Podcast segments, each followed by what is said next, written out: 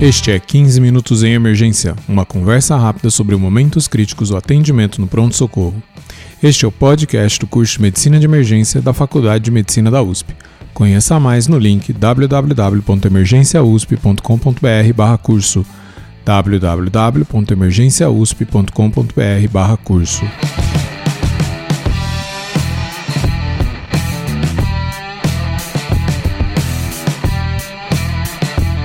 Este é o episódio 111 e vamos falar do paciente difícil.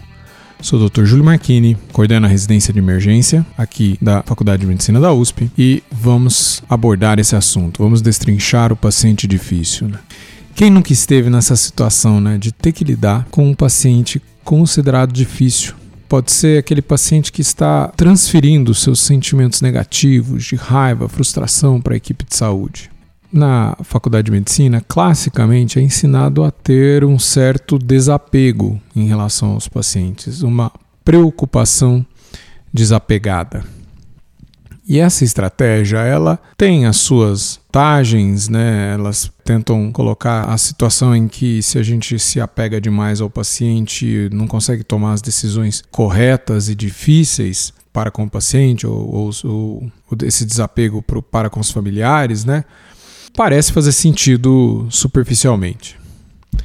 No entanto, eu vou procurar mostrar aqui nesse episódio que talvez a empatia, é, aprofundar dessa, dessa preocupação desapegada, ter uma empatia de fato, talvez seja uma melhor estratégia. E o que, que é empatia? Empatia é uma sintonia emocional, mas que vai além disso, é um afetivo cognitivo. Tá? Uma sintonia é, com o paciente.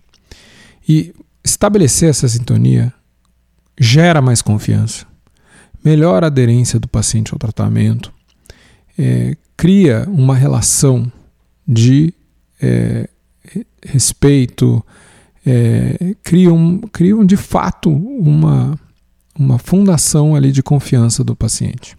A gente falou disso no podcast no episódio 85 com o Dr. Daniel Forte né, onde a gente estava mais preocupado em como estabelecer uma confiança com o paciente é, no, no pronto-socorro. Né?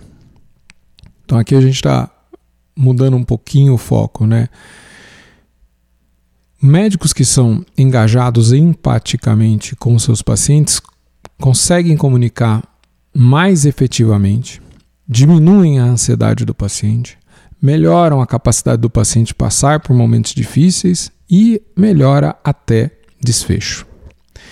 A falta de empatia, por outro lado, quando a gente não estabelece empatia, isso está associado com insatisfação do paciente.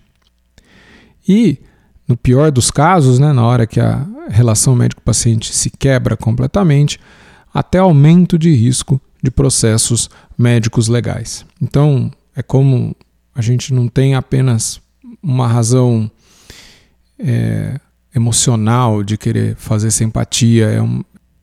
A gente tem todas as razões para querer é, estabelecer simpatia. E tem determinados comportamentos de pacientes que são gatilhos de contratransferência né, para a equipe de saúde. Para o médico, para a equipe de saúde, para os provedores. Né? Por exemplo, né, o gatilho do paciente que pesquisou tudo no Google e já sabe de tudo. Ou então aquele que parece que confia mais na sabedoria do, da vizinha, do vizinho. Outro gatilho é aquele paciente que poliqueixoso e que tudo vira uma queixa, a gente não consegue estabelecer qual é a principal, o que, que realmente é o problema do paciente. Tem um outro paciente que desconfia de tudo, tudo ele fica questionando. Qualquer coisa que a gente fala, qualquer proposta de conduta. E talvez eu, eu acho que o pior dos gatilhos para a equipe de saúde é o paciente que recusa um tratamento que claramente a gente sabe que vai salvar a vida dele ou reduzir de forma importante morbidade. O que está acontecendo? Como pode esse paciente fazer isso. E o que começa a acontecer em quem recebe um desses gatilhos é um processo de contratransferência. O que, que, é isso? Então a gente está falando de vários conceitos aqui. A gente já falou de empatia e agora estamos indo para contratransferência. Contratransferência é qualquer reação ao paciente relacionada a problemas e conflitos do médico, relacionados a problemas e conflitos da equipe de saúde, do provedor ali da equipe de saúde. Então, do enfermeiro, do fisioterapeuta e para com o paciente tem três fases da contratransferência. A cognição é uma fase praticamente subconsciente, é um julgamento que realizamos internamente do comportamento do que o paciente está falando. Então, a gente julga ele. Né? Pode ser uns, um desses gatilhos que eu dei de exemplo. Em cima desse julgamento, a gente vai sentir uma emoção, que é muito difícil de evitar, né? já vem atrelado a esse julgamento. E a gente pode ter uma emoção muito negativa. Né? Caramba, que paciente tá me fazendo perder tempo aqui.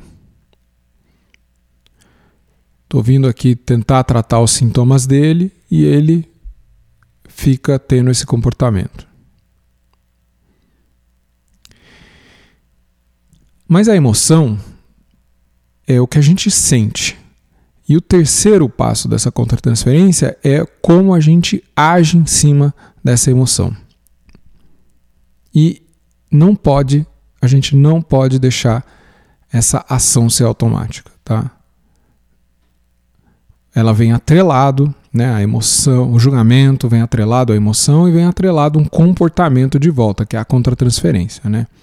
Então, a gente vai externalizar o nosso julgamento, criticar o comportamento do paciente. Talvez de forma inconsciente eu não vou mais cuidar tão bem do paciente. Talvez eu não vou dar todos os sintomáticos que ele deveria tomar. Talvez eu não vou dar o melhor tratamento que esse paciente poderia receber. Talvez eu não vou monitorar esse paciente da mesma maneira que eu monitoraria outro. E aí essa ação ela é muito deletéria. essa, esse julgamento inicial e a emoção que vem em cima, que talvez sejam mais difíceis de, de suprimir, já é, a gente pode tentar parar nesse ponto o processo e reconhecer essa emoção negativa. E não agir em cima dessa emoção. A gente não pode ser dominado por nossas emoções a gente pode perceber que estamos sendo manipulados pela situação e tomar uma atitude de fazer melhor. Essa então seria uma primeira habilidade que eu queria passar para vocês nesse podcast. Permite que percebamos que estamos tendo emoções negativas para então corrigir o curso. Ah, eu posso quase que ter uma, quase que como se fosse um observador dos nossos próprios pensamentos e reconhecer ali o julgamento e a emoção e falar, opa, é, tô fazendo, vou, vou atuar em cima de uma contratransferência para o paciente. Por que, que eu estou tendo isso? Essa seria uma segunda habilidade, então. Por que, que eu estou tendo esse julgamento e essa emoção? Essa autorreflexão pode desarmar essa resposta automática. E nesse processo, de entender o nosso próprio sentimento, vamos ter grandes benefícios para nós mesmos. Tá? A gente vai reduzir nossa frustração do dia a dia. Nós vamos melhorar a satisfação profissional e autocuidado. Lidar com os pacientes chamados aí difíceis de uma forma confrontacional é o caminho certo para o desgaste mental, é o caminho certo para o burnout. O que a gente precisa atingir para ter uma resposta genuína para o paciente é não ficarmos apenas na simpatia, que é sintonizar com o sentimento do paciente. A gente precisa de fato atingir uma empatia, que é o que eu falei lá no começo do episódio. Eu preciso ficar curioso para entender o ponto de vista do paciente. Por que ele está se sentindo assim? A empatia clínica quer entender melhor o que está incomodando o paciente, o que o paciente não está lhe falando por palavras, mas por seu comportamento. Empatia é uma habilidade treinável, tá? por feedback direto, por treinar esse relacionamento estabelecido ou pelo desejo de ter um relacionamento estabelecido com o paciente. Não é parecer que se importa, mas realmente se importar com o paciente. Devemos procurar as preocupações emocionais escondidas nas queixas rotineiras, na conversa rotineira do paciente, nas suas demandas aparentemente concretas que são simples. Se ficarmos, se nos atermos aos fatos, vamos deixar de lado entender o sentimento que o paciente está expressando e ainda perdemos a oportunidade de sintonizar com o paciente. E pistas não verbais contribuem com o entendimento do que o paciente está dizendo. Quando o médico identifica a emoção, responde com a mesma emoção, espelhando o paciente, os pacientes tendem a retribuir, falando mais sobre suas preocupações, completando mais detalhes sobre suas histórias e se abrindo mais. O, o o provedor ali, o médico, que se mostra atento, ajustando seus gestos, as suas pausas, a sua entonação vocal, ajustando a sua distância interpessoal em coordenação com o paciente, demonstra essa empatia. E às vezes vem um feedback do paciente, e às vezes vem um feedback negativo, atribuindo culpa. Não podemos nessa hora ficar defensivos. Ah, isso aí é um talvez uma, um passo que o paciente precisa dar para conseguir na sequência se abrir. Então a gente tem que ouvir isso, entender o que o paciente está passando, deixar essa crítica sem ficar defensivo, talvez até tentar encontrar alguma é, algo a melhorar em cima desse feedback e deixar o paciente continuar ali a seu processo de abertura. E finalmente a gente pode aprofundar mais ainda a empatia e chegar na fase de compaixão com o paciente, que é não só entender profundamente o que o paciente está sentindo e por quê, mas ainda querer aliviar o seu sofrimento. Tem um estudo é, na Harvard com 100 médicos e nesse estudo foi perguntado sobre compaixão. 56% deles, né, 56, disseram que não tinham tempo de ter compaixão.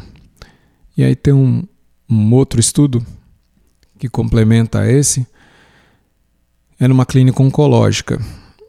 É, e eles, o que, que, eles fizeram? Eles deram um texto, né, não tinha nem que passar por todas essas fases aqui que a gente está explicando, mas era um texto em que o texto expressava um desejo de compaixão para com o paciente. É uma, era uma consulta, nessa consulta o médico tinha que ler o texto é, no começo da consulta e depois no final assegurando todo o apoio ao paciente que estavam juntos nessa caminhada. Né? Basicamente era isso que estava no texto. É, isso durava 40 segundos. Né? E isso era o suficiente para comover o paciente, para que o paciente fosse visto como compassivo, como carinhoso, como sensível e que estavam sendo bem tratados. E é isso que a gente quer para todos os nossos pacientes. Ter compaixão melhora o cuidado do paciente, é, reduz custos e ainda protege nós, os cuidadores.